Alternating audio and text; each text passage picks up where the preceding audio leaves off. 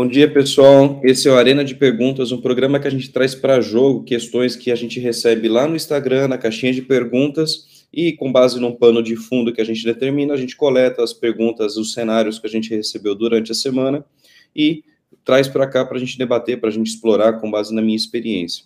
Se você não me segue no Instagram, então eu convido você a seguir por lá. Se você quiser participar, se você quiser contribuir a ter uma questão sua sendo debatida aqui conosco, então isso pode ser muito importante para a sua trajetória profissional, sem sombra de dúvida, no que a gente puder ajudar, vai ser um enorme prazer, tá legal? O tema dessa semana que a gente vai explorar, ele tem respeito ao risco de fraude. Né? Então a gente colocou lá como é, quais são as dúvidas ou o que, que você quer saber a respeito sobre o risco de fraude, tá?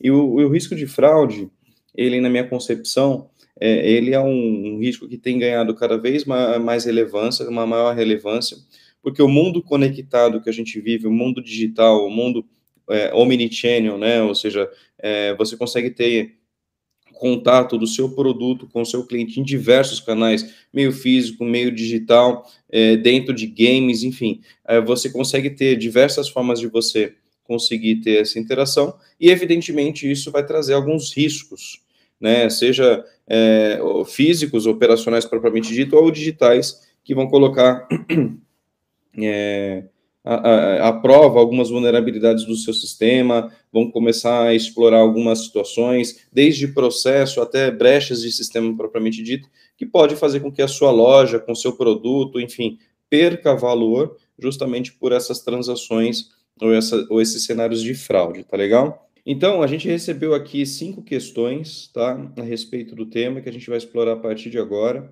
Então, espero que esse assunto, ele é realmente bem extenso, ele é apaixonante, né? Para quem gosta de exploração, para quem gosta de investigação, para quem gosta de análise de dados, é, esse é um tema muito interessante, por quê? Porque diversas vezes na minha carreira, fazendo análise de prevenção à fraude, a gente descobriu vários insights comportamento de cliente, comportamento de segmento, comportamento de um grupo de pessoas, que não necessariamente era somente o segmento é, categórico daquele cliente, mas era uma soma de outras variáveis que criava aquele grupo, e a gente descobriu vários tipos de comportamento que isso fez retroalimentar a, a equipe de marketing, a equipe de vendas, ou seja, a equipe de prevenção a fraudes que faz esse processo de análise de dados pode trazer como o output, né, a saída desse processamento, dessa análise, ser insumo lá para a equipe de vendas, e isso retroalimenta o sistema e gera mais valor para a empresa, tá legal? Então vamos lá.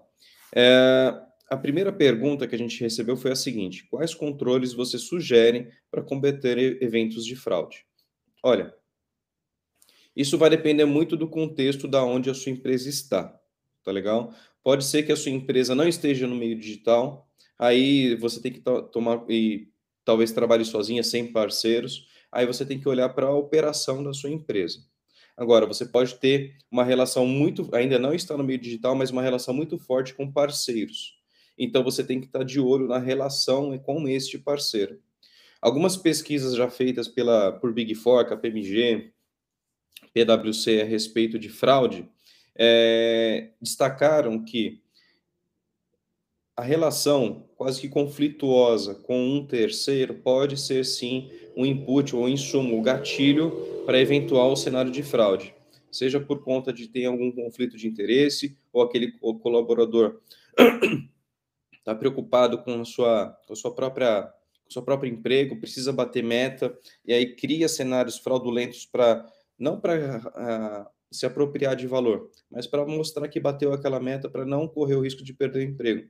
Porque a gente vive um cenário hoje, pessoal, de extrema pressão em algumas funções.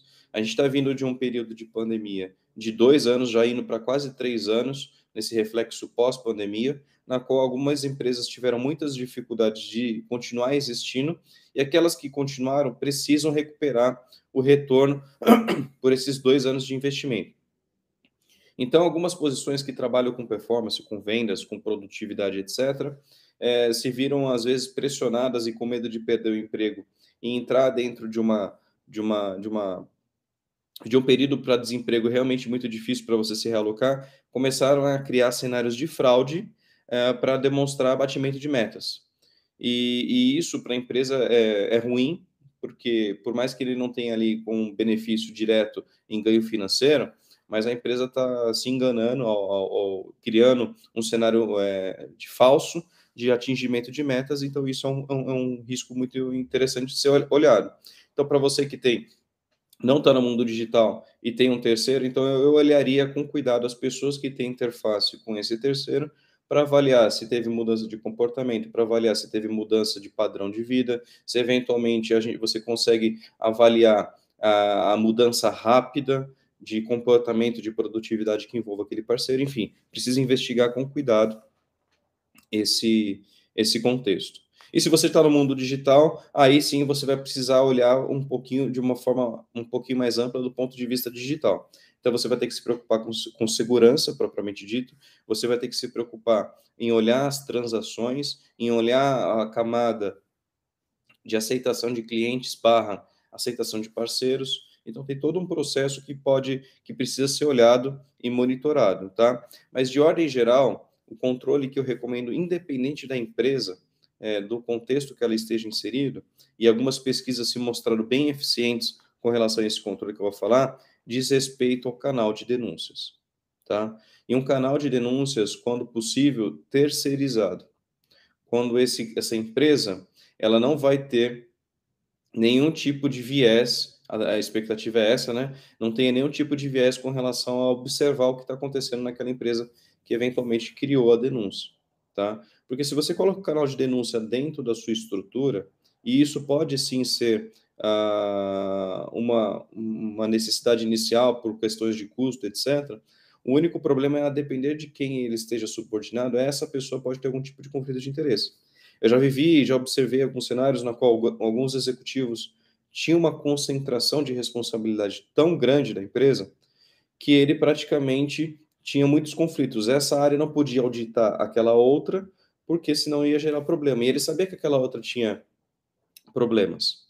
Então, ele criou todo o mecanismo de blindar exatamente o que ele queria que fosse a, a, avaliado para não encontrar os, os problemas reais da empresa e isso ser pilotado, ser de alguma forma contornado.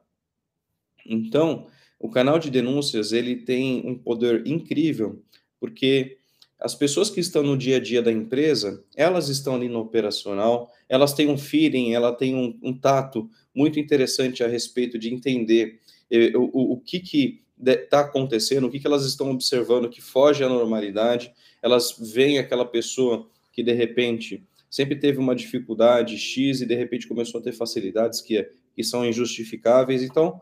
O canal de denúncias ele tem esse poder. E algumas pesquisas demonstram que o canal de denúncia ele sempre é um grande controle de captura de cenários de denúncia e, em especial para aqueles funcionários. Normalmente as fraudes são identificadas dentro daqueles funcionários que têm mais tempo de casa, de quatro anos para cima. Tá? Essa é uma estatística dessa pesquisa que eu vi, se eu não me engano, foi da KPMG, que faz, que determina o perfil do fraudador. Então, é, é importante estar de olho com isso, porque não foi nenhum tipo de monitoramento sofisticado, não é nenhum tipo de controle tecnológico sofisticado, é simplesmente um canal de denúncia que está ali é, à disposição das pessoas poderem colocar é, cenários que eventualmente elas não concordem ou que elas estão achando que é esquisito, e depois uma equipe especializada nesse assunto, aí sim, você tem uma equipe focada para isso, vai lá e depura, apura é, se realmente aquela denúncia é fundamentada ou não. Por que, que precisa ter essa equipe de, de, de, de investigação? Porque eu já vi também funcionários que utilizam um canal de denúncias a benefício próprio, ou seja, ele quer prejudicar um, um colega e ele fica criando denúncias infundadas dentro do canal de denúncias. Então é importante ter uma equipe que tenha experiência, que tenha treinamento em fazer esses tipos de investigação para realmente encontrar a, a melhor verdade, né, se assim posso dizer, a respeito de um cenário que foi relatado, tá legal? Então, um controle que eu sugiro, independente do contexto da que a sua empresa esteja, é o canal de denúncias. Outro controle que eu acho que é super interessante é você ter um processo de análise documental, tá? E a tecnologia está aí para facilitar isso. Então, toda vez que você, se você tem uma empresa que você tem uma relação direta com o cliente final, uma pessoa física, um CNPJ, não importa, é importante você validar a documentação que essa pessoa ou essa empresa forneceu para o seu negócio. Tá? E hoje já existem inúmeras validações automatizadas que vão determinar se aquele documento é verdadeiro ou não. Além disso, se, as, se a pessoa que está ali declarada como dona daquele CNPJ ou como dono daquele CPF, se de fato na Receita Federal, em outros birôs aí, outras, o que, que é birô? É uma base de dados que, as, que, a, que esses processos automatizados vão lá, consultam, validam se o que está lá naquela base que é fidedigna, que, é o, que a informação é mais confiável, se bate com essa informação que está vindo deste documento. Então, nesse momento, você já consegue não evitar 100% das fraudes, mas você consegue é, diminuir substancialmente é, a falta desse controle. Então, análise documental, ele é muito, muito, muito importante. Tá? Então, é, recomendo que você faça um investimento a respeito disso. A tecnologia vem democratizando o acesso a essas ferramentas. Então, hoje, as opções de preço estão cada vez mais acessíveis. Então, vale a pena você dar uma olhadinha a respeito disso. Se você está agora mais para o mundo digital, e você tem um onboarding. O que é um onboarding? É um processo de aceitação de clientes direto na, na, no seu aplicativo para eles poderem criar uma conta e depois ir transacionar, seja para comprar alguma coisa ou, ou, algo assim, ou transacionar valores financeiros propriamente dito. Tem várias outras soluções que vão fazer com que esse processo de criação de conta e validação seja mais seguro. E esses controles envolvem biometria, envolve geolocalização, envolve comparação de endereços. Será que o endereço que a pessoa informou no seu aplicativo no momento do cadastro faz sentido e ele existe em outros, outras bases de dados, como eu disse, esses birôs de dados? Se não faz, você pode criar um questionamento durante a, a, o processo de aceitação desse cliente e ele vai perceber, se for um fraudador, que a informação está sendo validada, ele pode até desistir. Fora a biometria, que é que é um controle extremamente interessante, porque quando você vê a foto da pessoa, isso pode ser consultado em uma base de biometrias que você pode verificar, não, esse rosto já se passou por João, por Joaquim, por Mário, e agora ele é o Tiago. Opa, então não faz sentido. Então, é, a tecnologia vem é, dificultando, vem aumentando o desafio dos fraudadores, mas é aquela história, o fraudador sempre vai encontrar um outro meio de contornar esses controles mas você consegue é, minimizar a frequência de fraudes para aqueles que são mais amadores. E você precisa olhar depois com maior cuidado para aqueles que são mais profissionais, que têm um cuidado e uma complexidade maior de operação. Tá? E normalmente essa operação pode ter envolvimento com pessoas internas da empresa. Por isso que é interessante você ter a, a, a composição com o canal de denúncias para avaliar se eventualmente alguém que esteja insatisfeito com o trabalho que tem dentro da sua empresa, ela pode ser, ser seduzida por quadrilhas que hoje atuam nesse sentido em oferecer valores financeiros para essa pessoa em troca de informações sigilosas, em troca de informações sobre controles, em troca de informações sobre processo, e isso pode gerar sim um problema muito sério para sua empresa, tá legal? E isso não só para fraudes, mas para também cibersegurança. A gente não tem casos que evidenciam isso, mas em muitos casos de sequestros de dados que aconteceram esse ano, ano passado, a causa foi de erro humano interno. E aí é difícil você afirmar se foi de fato um erro operacional ou se foi realmente proposital a respeito de criar aquela vulnerabilidade em troca de um benefício externo, tá? E como esses resgates de dados, a fraude em si, em alguns casos tem um volume, uma escala muito alta, a pessoa pode, inclusive, depois pedir desligamento para depois fugir da, do radar de qualquer tipo de investigação, tá? Então, falando, falo por que eu estou falando isso? Porque daí eu conecto com outro tipo de controle que eu acho que é interessante, é avaliar o, o índice de turnover de áreas sensíveis para o seu processo. E o que, que é turnover? É, é, a quantidade de, é um índice que você constrói para verificar a quantidade de, de frequência de pessoas pedindo desligamento e, sobretudo, o tempo que ela dura dentro da empresa. Para avaliar, dentre outras coisas, se, se o gestor daquela área está fazendo um bom trabalho, se existe algum problema operacional de, de recepção do, do colaborador, se a atividade em si não está alinhada com, com, a, com os requisitos técnicos que estão sendo exigidos na hora de contratar, e bem como avaliar se as pessoas que ali estão inseridas, de alguma forma, têm relação com as causas é, de incidentes de fraude, tá? De fraude ou cibersegurança. Então, é importante você estar de olho nisso, tá legal? É, a questão de você comparar endereços, tanto na, no onboarding da pessoa, quanto também uh, na hora que você, você precisa ficar monitorando a sua base cadastral. Por quê? Porque às vezes, por um acesso indevido, alguém pode, por exemplo, eu tenho um cadastro em várias lojas virtuais hoje. Aí alguém vai lá, altera as informações de endereço do meu cadastro. Eu não percebo isso. Eu vou lá e compro um produto. Só que esse produto, ao invés de entregar na minha casa, ele vai para outro endereço. E se eu for muito desligado, eu não percebo isso. Depois de muito tempo, quando eu não receber o meu produto, eu vou ligar lá para reclamar. Talvez o meu endereço original já esteja até sido re, é, reatualizado, né? Se assim posso dizer, para o endereço correto. E aí depois eu não vou ter o produto. E aí depois, até identificar isso, o produto já foi extraviado, esse valor a empresa perdeu. Eu vou reclamar que eu não reconheço aquela compra, que é o chamado chargeback. E aí a, a a, emissão, a emissora do cartão vai cancelar, vai me tornar o dinheiro e a loja fica com prejuízo. Então, esse é um cenário bem, bem interessante de se avaliar a frequência ou o tempo entre a atualização cadastral de um cliente versus uma operação de compra, uma transação, porque isso pode induzir ou ser um indício de que uma fraude está acontecendo.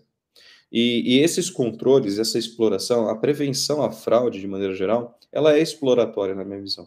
Então você precisa entender como é que o mercado está se movimentando, quais são as, as novas tendências do fraudador, barra opções tecnológicas que existem hoje, para você começar a explorar e quando você encontra um foco, você pode até estabelecer regras de negócio em, em, em ferramentas que estão ali para controlar as transações. Se atender essa regra, opa, ela entrava a negociação.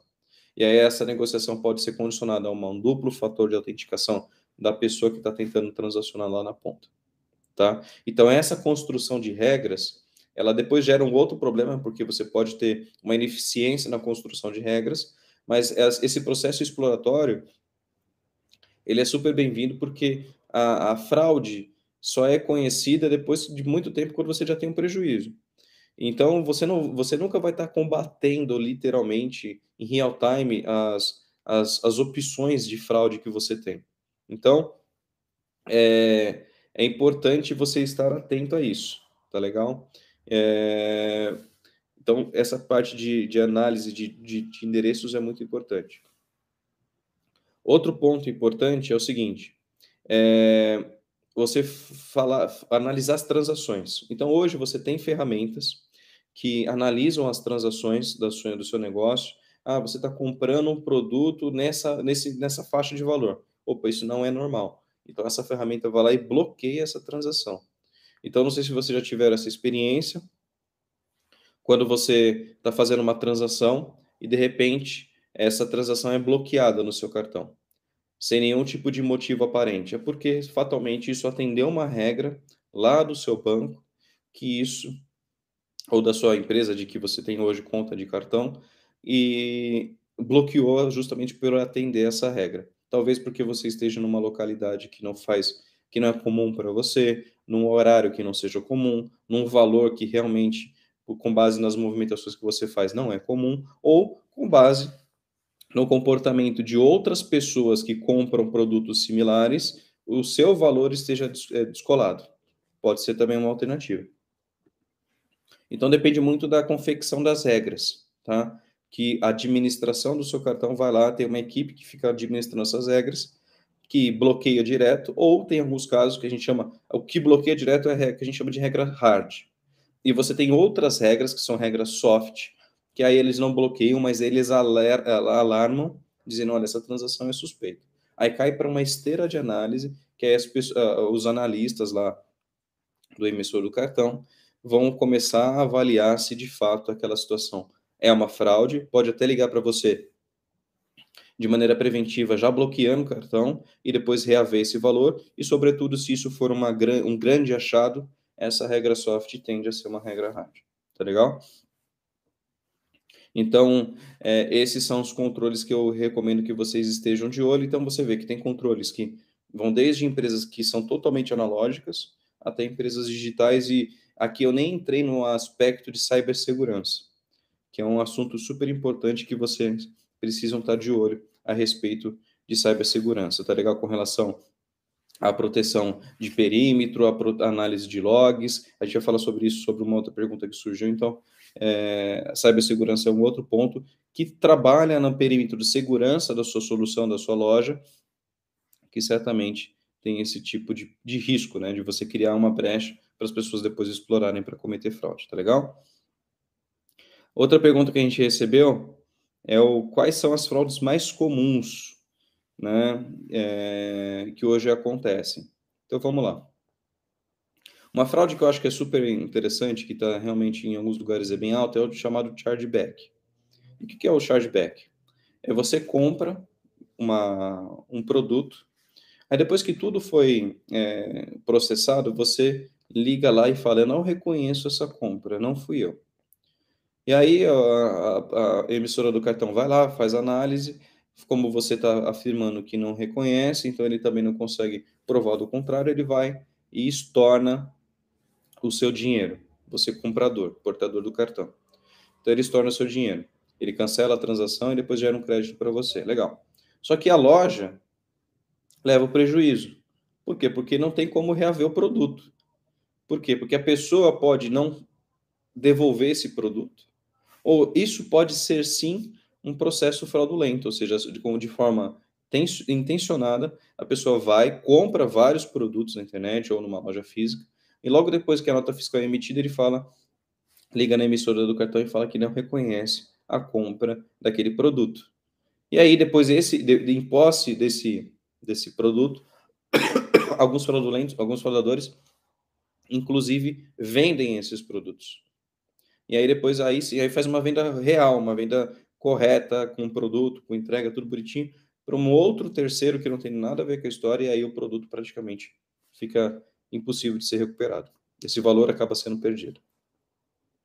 Então, é, isso gera um, um, atrito muito forte entre a loja, o emissor do cartão e às vezes até adquirente, que é aquela a empresa que tem a maquininha, que pode estar eventualmente envolvido. Por quê? Porque é tudo uma triangulação. Né? Ou seja, às vezes, em alguns canais de denúncia, como de novo, reforçando esse assunto, eles já identificaram pessoas da loja envolvido nesse assunto, justamente para ter o, o, o, valor, aí, a apropriação indevida de valor que é do produto, para depois fazer uma revenda. Tá? Então, é, é, você pode ter inúmeras fontes. O interessante é você avaliar o seu canal de atendimento, ter essa relação entre você, loja, e os emissores de cartão, para você ter essas trocas de informação para avaliar se existe uma concentração eventualmente em uma loja específica, em um horário específico, para você som, somado de outros controles, avaliar na sua loja quem é que normalmente está naquele horário, quem é que normalmente está naquela aquela sua filial, o uso de câmeras. Então você percebe que é toda uma triangulação também de combate a esse tipo de assunto, não é tão trivial, mas é possível de ser feito. Então, para você analisar o chargeback, você precisa analisar o comportamento de compra dos seus clientes. Para avaliar se isso realmente é um problema na sua loja ou se isso de fato é uma atuação de uma quadrilha maior, que está atuando de maneira pulverizada ou às vezes até concentrada em uma região geográfica. Então, o chargeback é um problema hoje, é, assim como o cashback é um outro tipo de problema, porque você tem situações na qual de combinação com a, com a loja, você coloca pro, eh, valores indevidos no produto para ter um retorno maior do que deveria ter. Então, você pode ter o chargeback como uma manobra, no qual você coloca produtos que estão elegíveis a chargeback, você coloca um valor extremamente elevado. Então, é, o cashback é um outro problema importante de ser avaliado, porque, como eu disse, você tem lá aquela possibilidade de você ter o, o estorno da grana como em créditos, mas se você coloca um valor muito alto, esse valor vai ser desproporcional ao que é praticado no mercado. Então, você monitorar, de novo, o comportamento de compra, é, as faixas de valores, as concentrações de idade barra valor, etc., pode dar indícios interessantes para você conseguir identificar focos de desvios e depois fazer uma apuração até em loco física para tentar entender o que está acontecendo. Tá legal? Uh, fraude limpa, que a gente chama de fraude limpa, que é fraude documental, que é uma pessoa que rouba os documentos ou de alguma forma captura as informações do, do real portador e isso pode estar conectado com técnicas de phishing que são usadas principalmente em períodos de compra, ou seja, tem a Black Friday. Então você tem lá sites falsos que prometem é, cashback, aí coloca valor, é, produtos em valores fictícios, com aquela promessa de, da pessoa, o comprador, pô, eu vou comprar um produto extremamente barato e ainda vou ter o cashback, pô, eu quero esse produto, eu quero participar dessa promoção. Aí vai lá, fornece todos os dados de uma compra normal, com todas as documentações reais, só que por detrás disso tem uma base de fraude. De fraude. Aí eles vão pegar, eh, os fraudadores vão pegar essa informação e instantaneamente vão fazer uma compra real em um site, aí sim de compras. Então, o, a, as empresas é importante, é, os compradores, na verdade, é importante estar atentos a quais sites confiam a fazer transações, tá certo?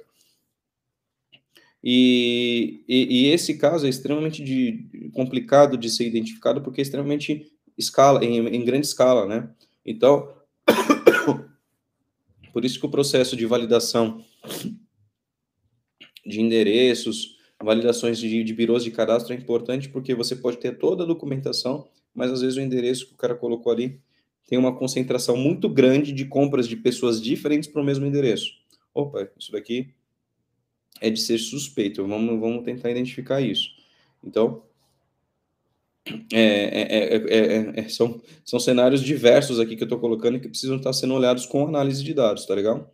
Outro ponto que é interessante é o seguinte: as pessoas, nessa mesma modalidade, elas roubam a informação num site fictício, depois elas compram, mandam entregar no endereço correto, e depois, através de engenharia social, ligam para o dono do, do cartão e fala: olha, a gente realmente viu uma transação aqui sua, a gente está cancelando essa compra, só que você precisa devolver esse mercadoria para o endereço tal. E a pessoa de boa fé faz isso, e na verdade o que está acontecendo? Não está sendo cancelado, e ainda assim o, o, que tá, o que foi fraudado ainda tem um custo de entregar o produto no endereço do fraudador.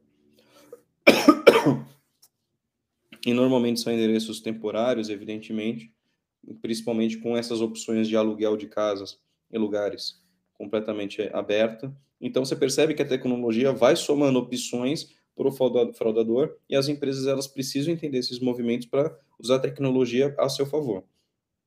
É muito difícil você conseguir ter uma sofisticação de prevenção sem tecnologia, tá? Por que, que eu estou dizendo isso? Porque o seu negócio depende de tecnologia hoje em dia. A sofisticação de, de processamento e entrega conta com os, os benefícios da tecnologia. Então, você não contar com isso é muito improvável que você consiga ter sucesso na prevenção. E quando você não tem controle algum, é muito fácil você receber vários tipos de, de fraude por diversas técnicas ao mesmo tempo.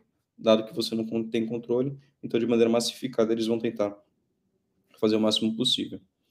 Uh, outro tipo de, de, fraude que é interessante que você olhar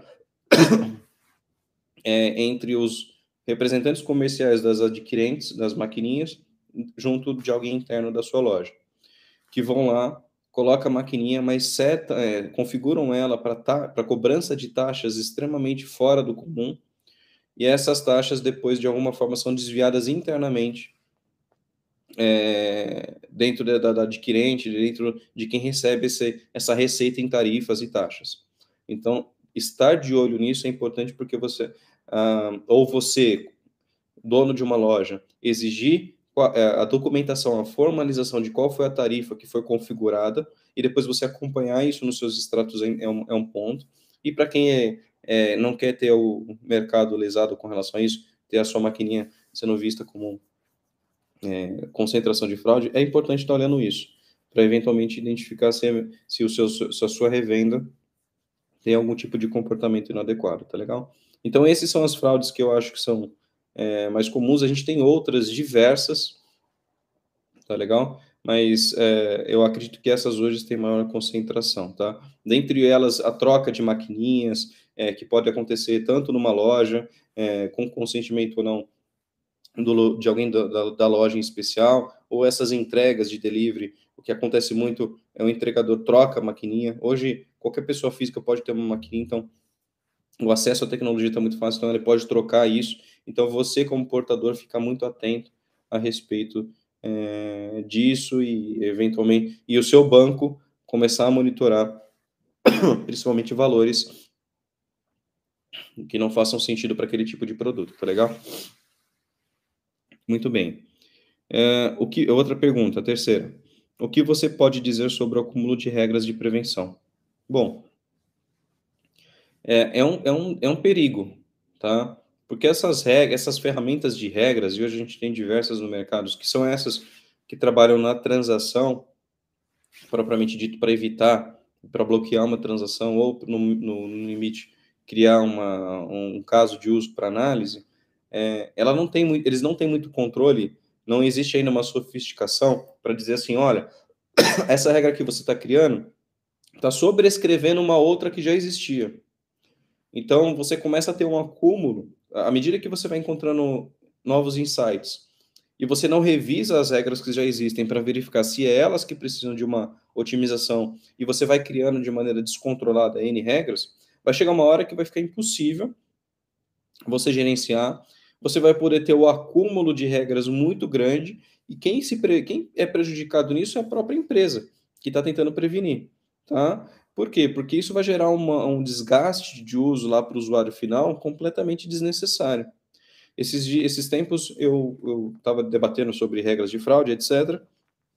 E eu, eu, eu vi uma regra é, que estava sendo proposta a respeito do tempo, intervalo para cartões de aproximação, o intervalo de tempo entre uma compra e outra. Então, se a depender do uso constante, sequencial, o intervalo se for menos de X tempo, eles iam bloquear. Eu falei, poxa, é interessante isso.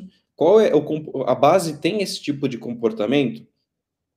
Por que, que eu fiz essa pergunta? Porque se eu estivesse num shopping, num outlet e tivesse um cartão de aproximação, e eu ia fazer compra em diversas lojas dentro de um intervalo curto de tempo, eu ia ficar muito bravo, eu ia ficar muito descontente com relação a esse tipo de tratamento da, da operadora.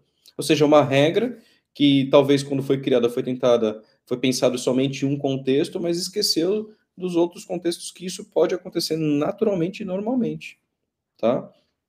Então, quando você cria uma regra, é importante que isso esteja embasado por uma análise, por um estudo de caso, um estudo de dados, para verificar se de fato isso não vai gerar, vai gerar prevenção para um grupo de, de pessoas, mas, gerar, mas vai gerar um atrito de uso para um outro grupo de pessoas. Então, a sua regra precisa conter outros parâmetros para que somente atenda a esse grupo de pessoas e para outro grupo de pessoas essa regra não seja aplicável. Só que a depender do volume de regras que você tiver, a gestão disso vai ser muito complicada. Você vai ter um custo enorme só para manutenção de regras e você vai estar tá deixando de avaliar a performance e a necessidade de novas regras. Porque, como eu disse, o mercado de fraude ele entende muito bem do processo das empresas. Como eu disse, às vezes tem até infiltrados dentro das companhias gerando esses insights para burlar essas regras. Então é importante é, tomar cuidado com relação a isso, porque você tem outras formas de é, criar regras, mas não só na transação, você pode criar regras para identificar potenciais desvios de conduta na utilização dos aplicativos, por exemplo, analisando logs de utilização do aplicativo e não só a transação, que é, um, que é, um, que é uma abordagem muito interessante. Que tempos atrás eu conversei com um grande amigo meu e ele é de um banco digital e ele, eles estão passando para esse tipo de, de abordagem. Ou seja, o controle de regras é, existe, transacional, mas eles também agora estão tentando antecipar a prevenção na, na forma de uso do aplicativo. Será que as regras que foram constatadas tem algo no comportamento de uso do aplicativo que possa corroborar para prevenir, para prever que, aquilo, que aquele, aquele uso é de um fraudador?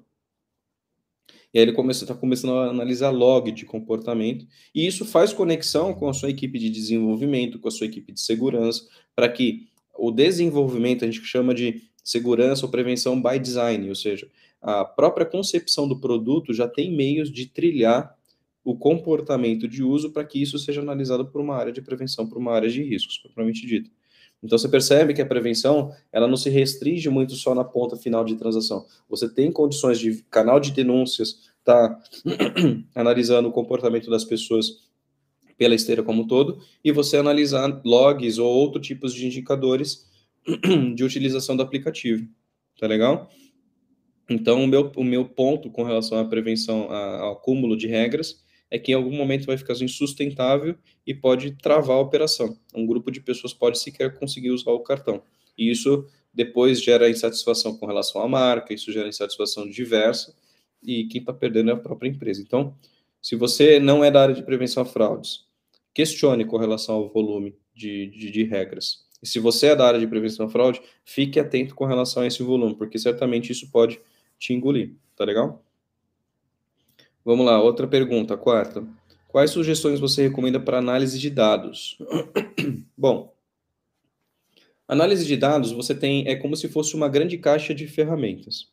E a depender do objetivo que você esteja buscando, você vai usar uma ferramenta A, uma ferramenta B, uma ferramenta C. Então, é importante você sempre usar é, a melhor ferramenta com base no objetivo que você tem. Existe um framework no mercado chamado CRISP DM. E esse CRISP DM, ele, ele, ele, ele indica qual é a melhor forma de você criar um, um estudo de dados. E parte primeiro para o entendimento do problema que você está querendo resolver. Mesmo que você não saiba ainda a causa do problema, você, mas você sabe qual é o problema que você está querendo encontrar, então você tem método, métodos é, de análise de dados exploratórios que com base no agrupamento de alguns clusters, você vai conseguir identificar qual é o comportamento de cada um desses clusters, desse grupo de pessoas, de transações e por aí vai. E aí, com base nisso, você tem outras técnicas que você vai somando essa análise exploratória, essa análise não supervisionada, que a gente chama, ou seja, você não sabe o que é fraude ainda, então não tem nenhum tipo de exemplo de fraude para você usar dentro do algoritmo para ele aprender o que é fraude para depois identificar o que é, ou seja, você não tem isso. Então você vai explorando, você vai criando grupos, é, não, não 100% aleatórios, mas você vai, vai explorando esses grupos que eles têm, eles são os mais similares possíveis e o mais heterogêneo possíveis entre os grupos, e com base numa análise descritiva desses grupos, você vai começar a identificar quais são os quartis desse grupo, qual o desvio desse grupo, quais são os outliers desse grupo. Se às vezes já vi isso acontecer. Você cria um grupo, um cluster, e aí, com, aí você identifica que tem muitos outliers.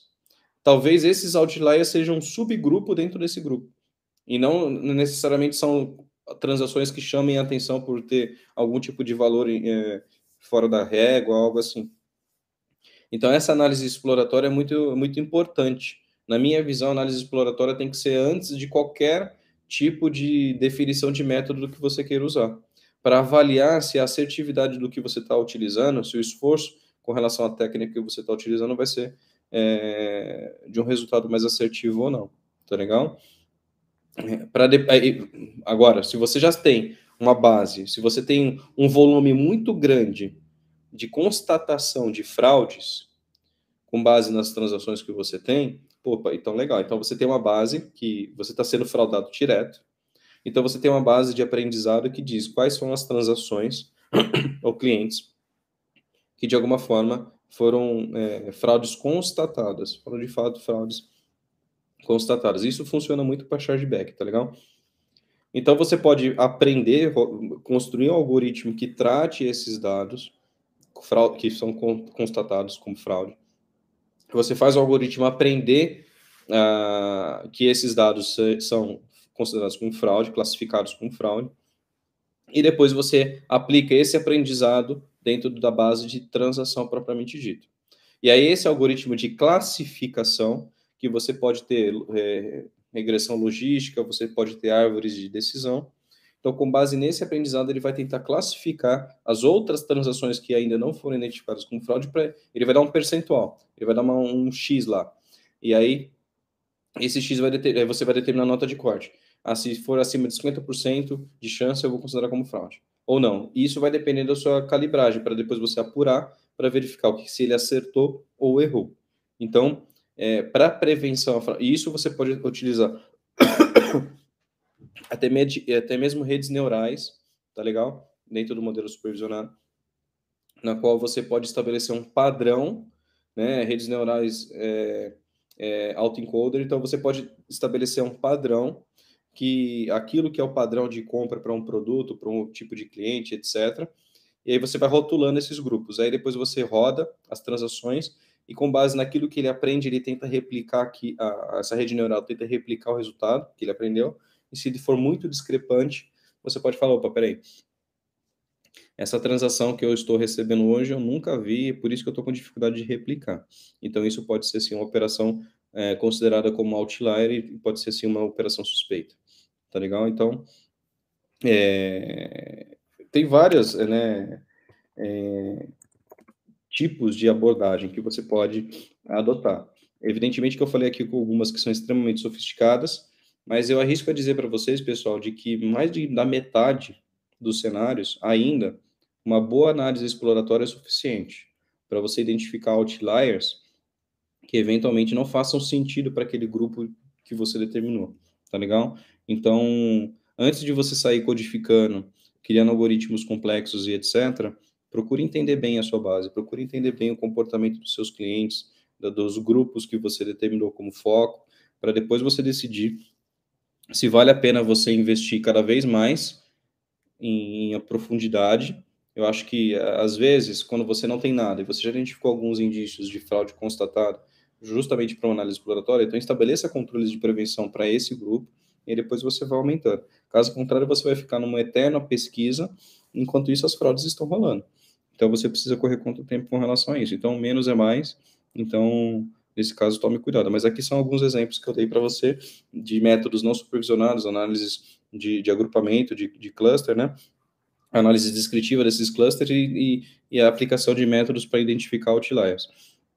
Agora, para caso você tenha uma base grande, já com de constatação, constatação aí você pode pular para os métodos supervisionados, que aí você vai ter métodos eh, de, de, classificação, árvore de decisão, regressão logística, ou você pode até mesmo ter redes neurais que entendam o, que, que é o padrão e depois tenta replicar com base nas outras transações esse mesmo padrão e se eventualmente na hora de replicar isso, no caso do autoencoder, tá legal? É, a diferença for muito grande, aí sim, isso daí pode ser classificado como algo suspeito. E isso se aplica tanto para comportamentos de uso do aplicativo quanto transacional.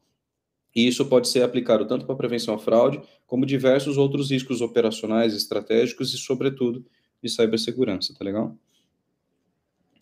Uh, outra última pergunta aqui. Quais outros dados que você recomenda que seja avaliado? Bom, eu dei um spoiler a respeito dessa, dessa resposta. Outros dados que eu recomendo que você avalie além da transação, além de questões cadastrais, são questões relacionadas ao uso do aplicativo propriamente dito ao uso da, da, da sua máquina de vendas, por exemplo. É você avaliar qual é o comportamento das pessoas antes da, das transações acontecerem. Porque, de alguma forma, isso pode ter alguma correlação, não sei, como eu disse, você precisa explorar, mas você avaliando a, os logs, por exemplo, de uso, tanto do aplicativo quanto de algumas áreas internas da sua companhia, você pode ter logs de utilização, você pode ter ali um, o início de um, uma linha de pensamento que possa identificar um desvio de conduta interno, ou um usuário que entrou, que tem uma similaridade de uso, ou seja, ele entra, ele não faz quase nada no aplicativo, ele só sempre compra na mesma loja, ele sempre tem a mesma relação, esse, esse utiliza um documento XPTO que já foi utilizado outras vezes. Então, você pode estar olhando o comportamento de uso e você pode bloquear esse cara logo de cara. Ele pode ser ter uma insatisfação se for de fato o dono? Pode. Mas aí você tem que uh, treinar a sua camada de atendimento a dizer o quão preocupado a sua empresa está com segurança. E por conta disso, disso, disso, identificamos que a conta dele estava suspeita. Então você pode ter esse tipo de situação e é importantíssimo ter conexão com sua área de atendimento, porque eu já vi cenários na qual teve a rouba de o roubo de documentos e o grupo fraudador se passava por, um, por uma pessoa e esse grupo foi tão infantil que várias pessoas diferentes ligaram no atendimento para tentar desbloquear uh, o cartão. Pessoas masculinas de vozes diferentes e até uma pessoa feminina tentou desbloquear esse cartão. E, e me, me pareceu até um desespero, porque é, o, o, cadastro era de uma pessoa masculina e depois entrou uma voz muito feminina. Não que isso determine nos dias de hoje essa diferença, mas era, era um indício claro de que não, não, não, não, não, batia as informações. Então, o seu canal de atendimento é, é, é estar bem alinhado com relação a, a eles, por quê? Porque quando você bloqueia alguma coisa aqui em prevenção, certamente o fraudador vai bater lá para tentar desbloquear para ver esse valor que está bloqueado. Então, essa tempestividade, essa, esse alinhamento, principalmente nos sistemas internos, de saber que aquele cartão tem uma flag lá, olha, está bloqueado por suspeita de fraude, a área de atendimento não pode desbloquear isso. Ah, mas em alguns casos ela desbloqueou. Então, opa, então vamos investigar se alguém do, do atendimento não tem nenhum tipo de relação com esse grupo fraudador. Como eu disse, você em área de prevenção você precisa ter esse senso de investigação, de exploração, para não que você duvide das pessoas, mas você precisa eh, considerar os fatos e dados. Então, esse lado de exploração é muito, muito importante, tá legal? Então, aqui eu recomendo você avaliar logs de utilização da plataforma do ecossistema que, que, que circula, que, que fica ao redor da sua solução, tá legal? Então, essas foram as dúvidas que a gente recebeu essa semana. É um assunto que eu gosto muito, eu trabalho há muito tempo com esse assunto, então, é, explorar é necessário. Tá legal? Para você conseguir identificar situações na qual, inclusive, como eu disse, você está explorando é, esses achados que pode até retroalimentar a sua área de marketing, a sua estratégia de vendas, a sua estratégia de precificação para avaliar esse cenário. Bem como você, como é, empresa de, de, de, adquirência ou de, de emissor de cartão, ajudar o mercado a se proteger melhor, e isso vai gerar maior confiança com relação ao seu produto, maior confiança com relação a, a, a, ao serviço que você presta, e isso gera, evidentemente, maior admiração e maior preferência pelo seu produto. Então é importante que mesmo você, emissor do cartão ou é, adquirente, não tenha impacto financeiro direto, mas o, o comerciante tem e o cliente final tem, então, é nosso papel a gente está protegendo o ecossistema como um todo, tá legal? Então é isso. Foi um prazer estar aqui com vocês. Esse é o Arena de Perguntas. Toda terça-feira, às 7h37 da manhã, eu venho aqui, trago um tema específico e faço essa live, esse debate. Espero que tenham ajudado vocês com relação a este assunto. E vamos em frente, explorando, identificando, criando regras. Algumas ferramentas, inclusive, é possível criar regras em simulação para ver qual é o impacto, alinhar bem as decisões de prevenção com a área comercial para isso não gerar nenhum tipo de fricção adicional na sua camada de clientes que não esteja extremamente alinhado. Então, é isso, espero que tenham gostado. Se gostou, já deixa o like aqui no YouTube, compartilhe, ative o sininho, compartilhe esse conteúdo com quem possa ter interesse assim que a gente publicar e convide é, as pessoas que você conhece que possa ter interesse a participar conosco do Arena de Perguntas com um input lá no Instagram é, para depois a gente debater aqui no YouTube e também ao vivo no Instagram, tá legal? Foi isso, um grande prazer, um ótimo dia. Um abraço. Tchau, tchau.